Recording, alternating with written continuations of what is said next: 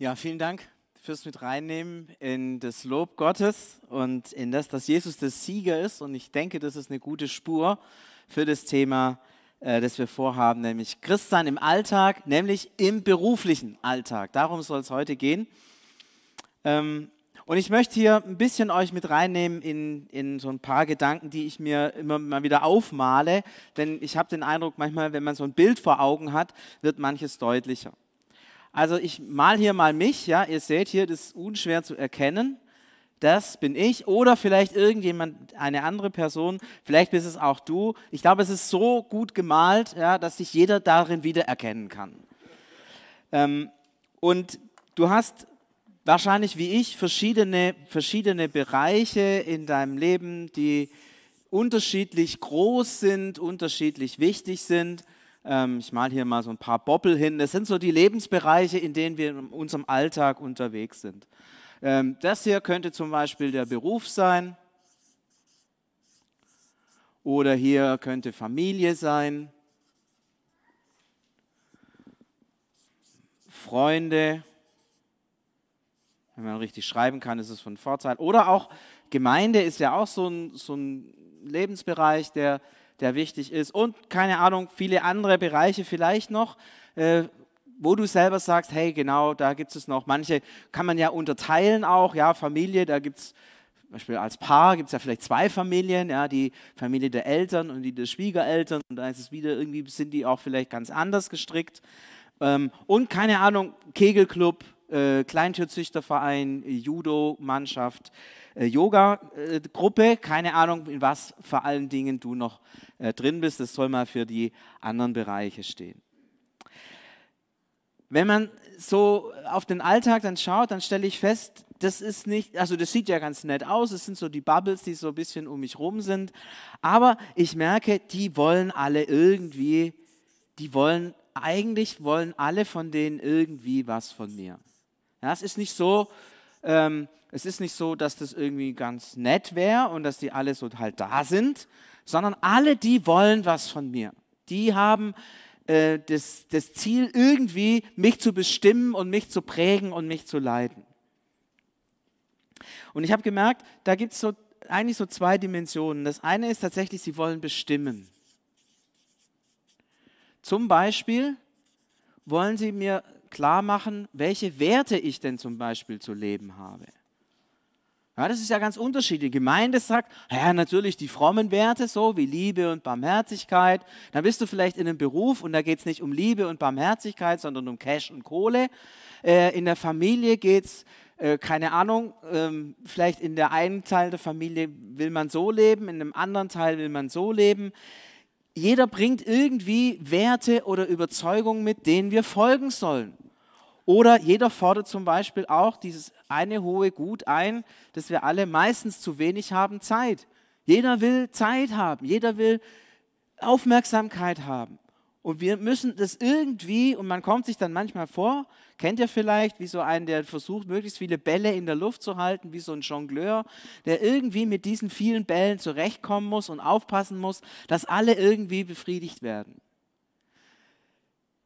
Das ist nicht so leicht und ganz schnell passiert es auch, dass man feststellt, oh wow, Irgendwann fällt einer von diesen Bällen runter. Man kann den Ansprüchen nicht gerecht werden oder zwei von diesen Bällen äh, schließen sich aus. Ja, hier Beruf, Familie, da gibt es genug Reibungspunkte. Dann kommt auch noch die Gemeinde dazu, die wollen auch noch irgendwie was. Und dann habe ich vielleicht auch noch ein paar Freunde und dann ist eben noch der Yoga-Club oder keine Ahnung was da. Und irgendwie merke ich, wenn die Woche zehn Tage hätte, könnte man bequem jeden Abend füllen mit einem Programm, aber sie hat dummerweise eben nur sieben und äh, dann geht manches einfach nicht. Und das ist eine echte Herausforderung und das zerrt an uns und zieht an uns. Das ist aber, finde ich, nicht das Allerschlimmste. Das, was ich noch viel schlimmer finde, ist dieses Wenn, dann denken. Das mir in diesen Welten oft vorkommt. Wenn du das und das machst, dann mögen wir dich. Wenn du dich so und so verhältst, dann bist du in Ordnung. Wenn du dich aber nicht so verhältst, dann machst du einen Fehler. Dann bist du falsch. dann hast du hier keinen Platz, dann bist du nicht geliebt und, und, und. Dann bist du nicht cool. Wenn, dann. In fast allen diesen Bereichen, ich glaube sogar in allen, gibt es dieses Wenn, dann Denken. Jetzt könnte man vielleicht sagen, ja, im Beruf ist es ja klar, ja, wenn du deine 40 Stunden Vollgas nicht bringen kannst, dann wirst du nicht befördert, dann schneiden dich die Kollegen, dann wird dir nahegelegt, keine Ahnung, wenn dann denken. In der Familie sollte es nicht sein, aber wenn wir ganz ehrlich sind, so ein bisschen gibt es das doch auch. Wenn dann. In der Gemeinde sagen wir eigentlich, nein, das gibt es überhaupt nicht. Aber ist es nicht doch irgendwie so in unseren Köpfen, in unseren Herzen drin, dass es dieses Wenn-Dann-Denken gibt. Das muss ich jetzt halt machen, weil ich dann äh, bei den anderen gut angesehen bin. Oder was denken die denn, wenn ich da nicht dabei bin? Wenn-Dann-Denken. Das gibt es so krass oft. Und ich merke, wenn man in diesen, in dieses, in diesen Ding hineingezwängt ist, dann droht einen das äußerlich und innerlich zu zerreißen weil ich, weil ich das nicht alles irgendwie zusammenhalten kann. Und dann gibt es die einen Leute, die sagen, okay, also entschuldigt jetzt hier, ich zitiere den Götz von Berlichingen, leck mich doch am Arsch, ähm, ich will mit dem Ganzen nichts mehr zu tun haben. Und ihr kennt wahrscheinlich solche Leute, die in den verschiedensten Bereichen so denken und diese Entscheidung getroffen haben. Das sind die wahrscheinlich, denen es besser damit geht. Der Ausdruck ist zwar ziemlich wuchtig, aber wahrscheinlich geht es diesen Leuten besser damit. Und es gibt die anderen, die sagen, ich will dem gerecht werden. Und die kriegen dann immer, du bist nicht genug, du kannst es nicht, du bist nicht akzeptiert. Und es sind ganz oft dann Menschen, die zerbrechen. Und irgendwo sind wir, glaube ich, alle da, irgendwo mittendrin, irgendwo zwischen Zerbrechen und Depression und leck mich am Arsch, irgendwo da dazwischen pendelt unser Leben. Mal in dem einen Bereich vielleicht mehr so, in dem anderen Bereich mehr so. Und ist es das, was Gott für uns bereit hat? Heißt Christsein im Alltag, Christsein im Beruf, das halt irgendwie hinkriegen? Heißt es irgendwie damit zurechtkommen oder geht es eigentlich nochmal bei Gott um was ganz anderes. Ich möchte einen kleinen Text vorlesen aus dem Galaterbrief, wo Paulus über sein eigenes Leben schreibt, der für mich so ein, so ein Wachmacher war, so ein Text war, der mir nochmal gezeigt hat, hey, nee, da muss es mehr geben, da muss es anderes geben. Das kann nicht sein, dass wir ein Leben lang eigentlich wie so ein Jongleur unterwegs sind und irgendwann feststellen müssen, dass uns zu viele Bälle im Laufe unseres Lebens auf den Boden gefallen sind. Paulus schreibt an die Galater, Galater 2, äh, Vers 20 und 22 lese ich vor. Deshalb lebe ich eigentlich nicht mehr selbst, sondern Christus lebt in mir. Mein jetziges Leben in diesem Körper lege, lebe ich im Glauben an den Sohn Gottes. Er hat mir seine Liebe geschenkt und sein Leben für mich hergegeben. Ich weise die Gnade nicht zurück, die Gott uns erweist. Denn wenn wir durch das Gesetz vor Gott als gerecht gelten, dann ist Christus ohne Grund gestorben.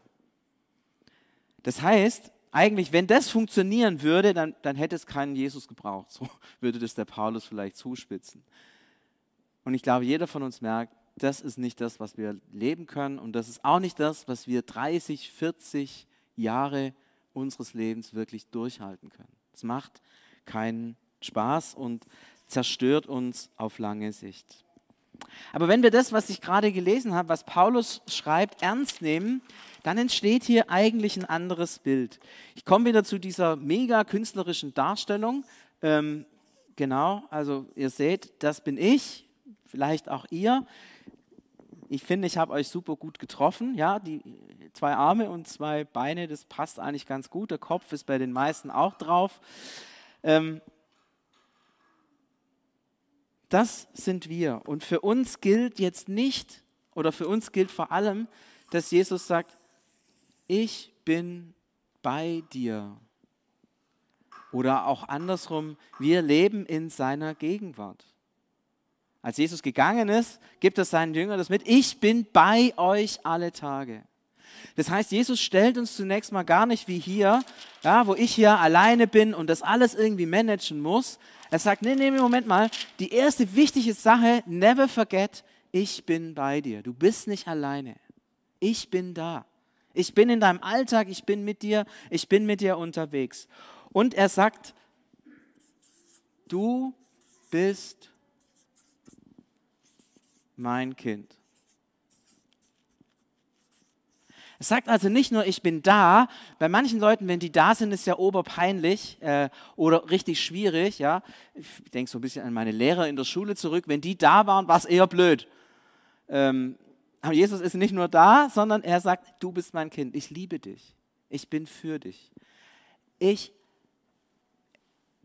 ich stehe an deiner Seite. Ja, jetzt sagt er vielleicht, okay, Jesus sagt ja nicht, ich bin dein Kind. Jesus sagt, okay, ich bin dein großer Bruder. Der Vater sagt, äh, du bist mein Kind. Aber wir gehören zu Gottes Familie. Wir sind von Gott akzeptiert. Das ist das, was uns geschenkt ist. Das ist die Gnade, die uns gegeben ist. Das ist das, was nicht mehr hinterfragt werden kann. Das, dass Jesus sich zu dir stellt, ist passiert vor 2000 Jahren auf dem Hügel von Golgatha, wo Jesus sich entschieden hat, für den, für die Person, für dich will ich sterben. Für die Person will ich mein Leben geben, dass diese Person ganz zu mir und zum Vater gehören kann. Das ist nicht aufgebbar, das ist nicht hintergehbar, das ist kein wenn dann, sondern das ist unbedingt. Unbedingt gilt es, du gehörst zu Gott, du bist geliebt, du bist angenommen. Und so wie du bist, gibt dir Gott Gaben. Er hat dich begabt mit Dingen, die du kannst besser kannst als andere. Du kannst manche Sachen auch schlechter als andere. Das ist, das ist so. Das kennt jeder von uns. Aber du bist begabt. Dir hat Gott etwas mitgegeben. Und er hat dir auch Kraft mitgegeben, Energie. Man kann das zum Beispiel auch Segen nennen. Jedes Mal am Ende des Gottesdienstes empfangen wir das. Das gibt Gott dir mit. Er gibt dir Werte mit. Wir reden von die Frucht aber des Geistes ist Liebe, Güte, Geduld, Barmherzigkeit. Das sind Werte, die nicht nur Gott sagt, die sind ganz nett, sondern die er uns mitgegeben hat. So wie ja, wir das kennen in der Familie. Wenn man in der Familie aufwächst, bekommt man Werte mit. Wir gehören zu Gottes Familie. Wir gehören zu ihm. Und dann legt er diese Werte in sich hinein, weil er bei uns ist, weil er mit dem Heiligen Geist in uns lebt. Dann sind uns diese Werte gegeben. Und was ich finde mega cool ist, uns ist auch Liebe gegeben. Die Liebe Gottes ist ausgegossen in unsere Herzen, so sagt es einmal der Apostel Paulus. Das ist uns gegeben. Und da müssen wir auch nicht sagen, muss ich drum kämpfen oder muss ich drum ringen oder muss ich irgendwie, ähm, das ist mir gegeben. Klar, an manchen Stellen kann man weiterarbeiten, Gaben, die mir gegeben sind, kann ich weiterentwickeln, Kraft kann ich vergeuden oder, oder ausnutzen, Liebe kann ich leben oder verstecken, meine Werte kann ich auch verstecken oder ich kann sie leben. Das ist immer noch ein bisschen unsere Entscheidung, wie wir damit umgehen. Aber es ist nicht so, dass wir sagen, wir müssen das machen, sondern es ist schon da. Und es geht eigentlich um das, dass das, was da ist, von uns gelebt und ins Leben hineinkommen kann. Und wenn ich merke, wenn das die Basis ist, auf der ich lebe, dann kommen diese anderen Dinge irgendwie ganz anders vor als vorher, als vorher in, dieser, in diesem Bild, das wir vorher hatten. Vorher war das so, dass diese Dinge nach uns gegriffen haben, uns bestimmt haben, uns geprägt haben und versucht haben, uns irgendwie auf ihre Seite zu ziehen, uns unter Druck zu setzen. Wenn ich so lebe, dann merke ich, hm, dann geht es irgendwie in die andere Richtung. Da prägt das, was ich dann bin, das, wo ich hinein lebe. Und diese, dieses Umdrehen, das finde ich so befreiend. Ich bin nicht Knecht von dem und von dem und von dem und von dem, sondern ich bin geliebt, ich bin Kind Gottes und das kann ich sein Und weil ich das bin und weil ich geliebt bin, weil ich Gaben habe, weil ich diese Werte von Gott bekommen habe, kann ich das hineinleben in die verschiedenen Lebensbereiche, in denen ich tätig bin. Dann dreht sich sozusagen die, ähm, das Ding um. Und das Entscheidende ist, dass ich diese Identität, die ich habe, auch wirklich annehme. Dass ich mich nicht leben lasse, sondern selber lebe, weil ich Gottes Kind bin. So lebe nun nicht mehr ich, sondern Christus lebt in mir, schreibt der Apostel Paulus. Und so wie ihm das die Kraft gegeben hat, dieses Leben zu leben, so ist es auch bei dir und bei mir. Das gibt uns die Kraft, nicht zerrieben zu werden zwischen den vielen Interessen, sondern zu sagen, das bin ich und das bin ich in meiner Familie, das bin ich in meinem Beruf, das bin ich in, meinem, in allen Bezügen meines Alltags. Ich finde das ganz wichtig, auch bei der Frage, wie gehe ich zum Beispiel mit Gemeinde um. Nehmen wir diesen Knödel hier unten, soll mal hier Gemeinde sein. Ähm, ich finde das total wichtig, dass auch im Bereich von Gemeinde wir so rumdenken. Ich bin Kind Gottes und deswegen bringe ich mich in Gemeinde ein. Das ist letztlich mündig, mündiges Christsein. Weil da klar ist, ich bin von Gott berufen, ich habe von Gott eine Identität bekommen, ich habe von Gott ähm, Gaben bekommen und eine Überzeugung für das Reich Gottes und deswegen bringe ich mich ein in meine Gemeinde, so wie es meiner Berufung entspricht. So wie es meinen Gaben entspricht, so wie es meiner Kraft entspricht, so wie es meinen Werten entspricht und so wie es meiner Liebe entspricht. Und nicht die Gemeinde sagt, wenn du das machst, dann bist du akzeptiert und wenn du das nicht machst, dann bist du nicht akzeptiert. Merkt, es ist ein anderes Denken. Und ganz schnell fallen wir da immer wieder zurück in dieses Wenn-Dann-Denken. Aber das ist nicht das, aus dem wir heraus leben sollen. Und wenn du sagst, ich möchte ein mündiges Christsein leben, dann geht es genau darum, dass du sagst, das, ist, das bin ich. Und ich habe eine Überzeugung für das, dass Gott mir eine Berufung schenkt für meine Gemeinde, für diesen Dienst in der Gemeinde. Und deswegen mache ich das und nicht so der Lückenbüßer. An der Stelle fehlt halt noch jemand, naja, da muss es irgendjemand geben. Und dann guckt man halt und der, der zu langsam zuckt, äh, der ist dann am Schluss der, der die Arschkarte dann hat und die Aufgabe dann machen muss. Und ich merke, da kommt man in dieses schiefe Denken rein.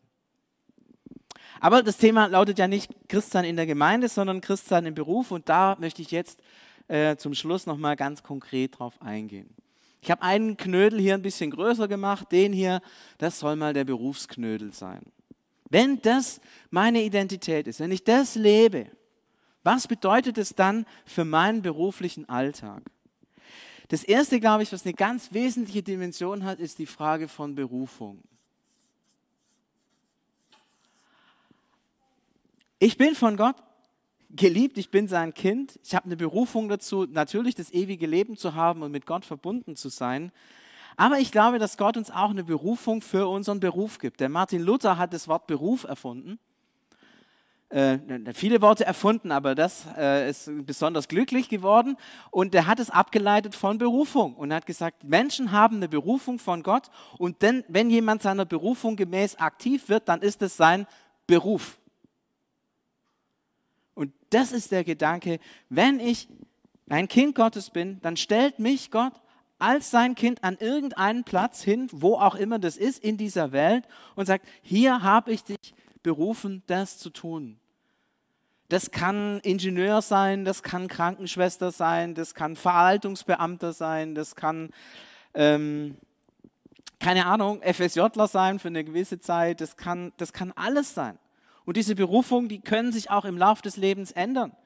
Ich weiß von vielen Leuten, die, eine, die mal in einem einen Beruf angefangen haben und dann gemerkt haben, hey, irgendwie, es war gut, aber irgendwie geht die Zeit zu Ende und ich, ich merke, da, da zeichnet sich was Neues ab und es kommt eine neue Berufung.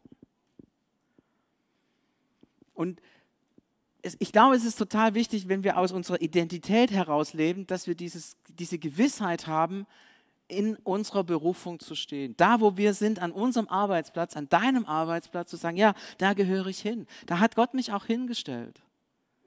Und ich glaube, das verändert so viel in unserem Denken, wenn wir sagen, da hat Gott mich hingestellt oder wenn wir sagen, da muss ich halt arbeiten, dass ich am Wochenende nichts arbeiten muss. Ja? gibt ja ganz viele Leute, die gehen arbeiten, dass sie am Wochenende nicht arbeiten müssen. Die gehen arbeiten, dass sie in Urlaub gehen können. Dann ist Arbeiten eigentlich äh, mega ätzend. Aber wenn ich sage, das ist meine Berufung, da hat mich Gott reingestellt. Das ist mein, mein Weg, dieser Gesellschaft zu dienen, den Menschen zu dienen. Das ist mein Weg, etwas, wir hatten das letzte Mal beim Gottesdienst, ging es um das Thema Kultur. Also zu fragen, dass wir alle einen Kulturauftrag bekommen haben. Die Erde bebauen und bewahren. Ja? Jeder von uns hat einen Kulturauftrag. Das ist mein Ort, meine Berufung, diesen Kulturauftrag zu erfüllen. Und ich glaube, jetzt gibt es zwei Gruppen unter uns. Die einen, die sagen, yes, wusste ich schon immer, dass mein Beruf meine Berufung ist. Und die anderen, die sagen, no, mein Beruf ist definitiv nicht meine Berufung. Ähm, wenn du zu der Yes-Gruppe gehörst, bist du unkritisch, äh, dann geht dir es gut und ist alles okay. Wenn du zu der No-Gruppe gehörst, würde ich gerne noch zwei Sätze dazu sagen. Ich möchte dich bitten, dass nicht, wenn dieses Gefühl in dir hochkommt, dieses Nee, nee, das kann nicht sein, dass das meine Berufung ist, dann möchte ich dich zum einen bitten, schieb das nicht einfach weg, sondern nimm das ernst. Und zwar nicht ernst nehmen in dem, in dem Sinne, dass das jetzt schon unbedingt richtig ist, dieses Nein, sondern einfach nur, da ist eine offene Frage. Ist es wirklich wahr, dass mein Beruf meine Berufung ist? Und wenn du merkst, da bin ich so gar nicht so ganz einfach d'accord, dann, dann lass diese Frage einfach mal zu und vielleicht sogar noch besser, gib sie weiter. Gib sie weiter an Gott mit der, mit der Zuspitzung, Gott, wenn es meine Berufung ist, da weiß ich gerade nicht sicher, ob das so Fall ist, aber wenn es meine Berufung ist, dann bestätige das. Bestätige das dadurch, dass mir vielleicht was gelingt. Bestätige das dadurch, dass andere mir das zu mir sagen. Wir hatten hier eine ganz coole Geschichte. Vor einigen äh, Monaten war hier eine Tagung und ähm, da war ein junger Mann aus Mannheim mit dabei der irgendeine Chemie studiert und während er mit dem Auto hierher gefahren ist, nach Stuttgart zu der Tagung, da hat er seinen Freunden gesagt, er weiß nicht, ob sein Chemiestudium das Richtige ist, er sehnt sich danach, Gott zu dienen in seinem Alltag ähm, und ob dieses Studium das ist, wo man mit Gott dienen kann, weiß er nicht. Die anderen Sachen, so Sozialarbeit und Lehrer oder so, keine Ahnung, was mit Menschen ist, vielleicht natürlicherweise näher an Gott dran.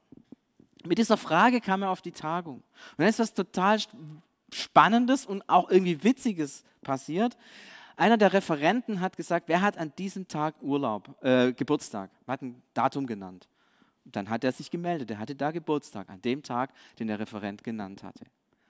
Und dann hat der Referent gesagt, okay, du studierst irgendwas Technisches. Ja, Chemie. Okay, ich habe den Eindruck, dass Gott dir sagen möchte, dass du genau am richtigen Platz bist. Dass Gott für dich diesen Weg bereit hat oder, oder irgendwie so ähnlich dann. Und es war unglaublich für diesen, für diesen jungen Mann, der, der dachte, oh Mann, ich stelle diese Frage und dann kriege ich eine Bestätigung. Nicht immer, glaube ich, ist die Bestätigung so dramatisch, ähm, prophetisch, direkt vom Himmel herab wie da. Manchmal ist es ja auch einfach, indem man was gelingt oder plötzlich merkt, hey, eigentlich macht mir es schon Spaß irgendwie. Manchmal ist es ja auch nur das. Aber du darfst Gott um eine Bestätigung bitten für deinen Beruf und sagen, bestätige mir das nochmal, Jesus, dass ich hier am richtigen Platz bin. Oder die zweite Frage, die du stellen kannst, wenn, wenn du es nicht bestätigst, zeig mir eine offene Tür. Zeig mir, wo es hingehen könnte. Zeig mir, was die Richtung sein kann. Denn ich glaube nicht, dass Gott möchte, dass wir einfach aufhören und sagen, jetzt werden wir mal sehen, irgendwas fällt vom Himmel, sondern dass wir dann beten, Jesus, und okay, wenn es nicht der Fall ist, dann zeig mir, wo, wo sind Perspektiven, wo ist eine Richtung, wo könnte es hingehen, wo ist die offene Tür. Also wenn du bei der No-Gruppe bist, meine Berufung, äh, mein Beruf ist nicht meine Berufung, diese zwei Fragen. Jesus, bestätige das bitte oder zeig mir eine offene Tür. Ich glaube, dass es ganz wichtig ist, dass du auch sagst, ich bin begabt in meinem Beruf. Vielleicht ist es manchmal nicht so ganz gleich sichtbar. Vielleicht tritt es manchmal noch gar nicht hervor, aber dann ist es cool, immer wieder zurückzustehen und zu fragen, was sind denn meine Gaben? Was sind zum Beispiel meine Gaben, die ich in der Familie oder in der Gemeinde einbringe und kann ich die in meinem beruflichen Kontext nutzbar machen? Zum Beispiel die Gabe der Gastfreundschaft, wenn du in einem Ingenieurbüro arbeitest. Ja? Das ist nicht der Ort der Gastfreundschaft, definitiv nicht. Das ist die, der Ort von nüchtern denkenden, rationalen, äh, keine Ahnung, Zahlenmaschinen. Vielleicht ein, bisschen, vielleicht ein bisschen überspitzt, aber ungefähr so. Und jetzt merkst du, ich habe die Gabe der Gastfreundschaft und es passt hier zu diesem Ding gar nicht dazu. Und dann stellst du plötzlich fest, hey, wenn Kaffeepause ist, und das machen auch Zahlenmaschinen, dann freuen die sich, wenn da vielleicht ein Kuchen da ist. Oder ein paar Kekse. Oder jemand irgendwie den Tisch nett gedeckt hat. Oder jemand sagt, hey, den müssen wir noch dazu nehmen, der fehlt noch. Der hat es vielleicht vergessen. Und was kann das Kleine an Gastfreundschaft für dieses Team bedeuten? dass man besser zusammenarbeitet, dass man sich kennenlernt, dass man aufeinander zugeht und miteinander Kontakt hat. Und so kann diese kleine Gabe in diesem Team so viel verändern, wenn man sie einbringt, wenn man sie sieht und wenn man sie wahrnimmt. Und ich möchte dich bitten, schau auf deine Gaben und frag, wie kann ich das in meinem beruflichen Kontext einbringen? Es macht viel mehr Sinn, dass du deine Gaben in deinen beruflichen Kontext einbringst, als dass du ständig merkst, an der Stelle bin ich vielleicht nicht gut genug. Da müsste ich besser sein. Dann kommt man wieder in dieses Wenn-Dann-Denken rein. Aber nein, Gott hat dir Gaben gegeben, hat dir einen Beruf gegeben, dann bring sie in deinen Beruf ein. Das Dritte, was ich super interessant finde, ist Interesse. Wenn es stimmt, dass Gott dein Vater ist, dein liebender Vater ist, wenn er vor 2000 Jahren beschlossen hat, dass er möchte, dass du zu ihm gehörst, für die Ewigkeit, was glaubst du, was, was Gott macht, wenn du in deinem beruflichen Alltag bist, an deinem Schreibtisch sitzt oder an deiner Werkbank oder was auch immer du tust. Glaubst du, der guckt weg? Er denkt, jetzt arbeitet er halt nur oder jetzt macht die halt nur das. Nein, wir haben gesagt, ich bin bei dir. Gott ist in deinem Beruf bei dir. Und er hat Interesse an deinem Beruf, egal was du machst. Ob du Autos baust, Bremsen konstruierst, Menschen versuchst, Englisch beizubringen oder Grundzüge der Mathematik, was auch immer. Gott hat Interesse an deiner Arbeit. So wie jede Eltern Interesse haben an dem, was ihre Kinder machen. Wir haben immer unsere Kinder gefragt, was macht ihr in der Schule? Ähm, ich hatte kein Interesse an den binomischen Formeln, definitiv nicht aber ich hatte Interesse an meinen Kindern. Und weil ich an meinen Kindern Interesse hatte, hatte ich dann manchmal auch Interesse an binomischen Formeln.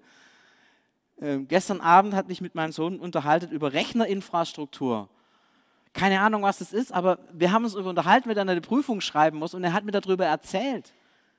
Und wenn, wenn schon ich Interesse habe an dem, was meine Kinder machen, wie viel mehr hat der liebende Vater im Himmel an dem Interesse, was du machst?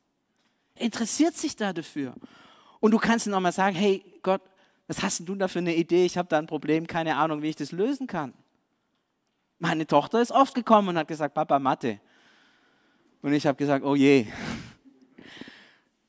Ja, aber Jesus, er, er kann das, er kann auch Mathe.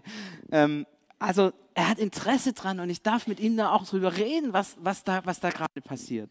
Ich finde es so cool, zu glauben, dass Gott an meinem Alltag und an meinen beruflichen Herausforderungen echtes Interesse hat. Und ich glaube, dass er sagt, hey, wenn du was gut machst, dann ehrst du mich da drin. Dann ehrst du mich, dann, dann ich als, als Vater bin stolz, wenn du als mein Kind in deinem Beruf was richtig Gutes machst. Ich bin stolz über die, äh, dass unsere Kinder Abitur gemacht haben das, ist, das macht mich stolz. Und so ist es im Vater im Himmel auch. Wenn du, wenn dir was gelingt, wenn du was richtig Cooles hast, dann ist der Vater im Himmel, ja, und der feiert und sagt, mein, meine Tochter. Was ist die nicht toll? Mein Sohn, was ist der nicht toll? Und damit hängt zusammen Freude. Ich glaube, dass Gott sich tatsächlich an dem freut, was wir tun. Wir sollen kultivieren, etwas hervorbringen. Und Gott freut sich, wenn es gelingt, etwas hervorzubringen, Er hat eine Freude dran, wenn seine Kinder etwas hervorbringen, was auch immer das in deinem beruflichen Kontext ist. Und ich möchte dich bitten, dass du diesen, diesen Fokus ähm, auf deinen beruflichen Alltag hast. Mein Vater ist bei mir und mein Vater hat Interesse an dem, was ich tue. Er hat mich da reingestellt, er hat mich mit Gaben ge gesegnet, die da dazu passen. Er hat Interesse an meiner Arbeit, er ist stolz auf meine Arbeit und er freut sich über das, was mir gelingt. Und er weint auch mit mir, wenn es mal so richtig daneben geht. Und dann kann ich sagen, okay, es ist daneben gegangen. Aber nicht, wenn dann Logik, dann habe ich versagt, sondern dann mache ich es eben so, wie es ein Kind macht. Es steht wieder auf und versucht es das nächste Mal besser zu machen. Jesus, ich danke dir, dass du uns Identität gegeben hast. Ich danke dir, dass, du, dass wir nicht als Spielball zwischen diesen Welten hin und her laufen müssen und versuchen müssen, all dem gerecht zu werden, sondern dass du uns Identität gegeben hast und dass wir diese Identität in den Bereichen unseres Lebens wirklich leben dürfen. In unserer Familie, in unserem Beruf. Und ich danke dir, dass du an mir persönlich, an jedem von uns Interesse hast. An dem, was wir gestalten, an dem, was uns gelingt, an dem, was uns nicht gelingt. Du bist wirklich bei uns. Mit Interesse, mit Aufmerksamkeit, mit Liebe. Und so feierst du das, was wir in unserem Beruf wirklich auch für dich und für die Menschen und für diese Welt gestalten, erfinden, neu machen, prägen können.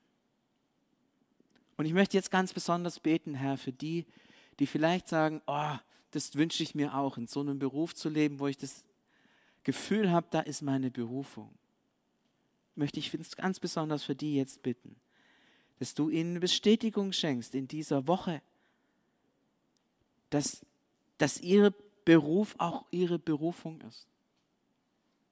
Oder aber, ich möchte dich bitten, dass du ihnen eine Richtung schenkst, eine offene Tür schenkst, einen Gedanken schenkst, in welche Richtung es gehen kann, wenn eine neue Berufung sich abzeichnet. Jesus, ich bitte dich ganz besonders, dass du mit diesen Menschen unterwegs bist. Aber für uns alle bete ich, dass wir aus unserer Identität als Kinder Gottes heraus leben können. Das beten wir in Jesu Namen. Amen.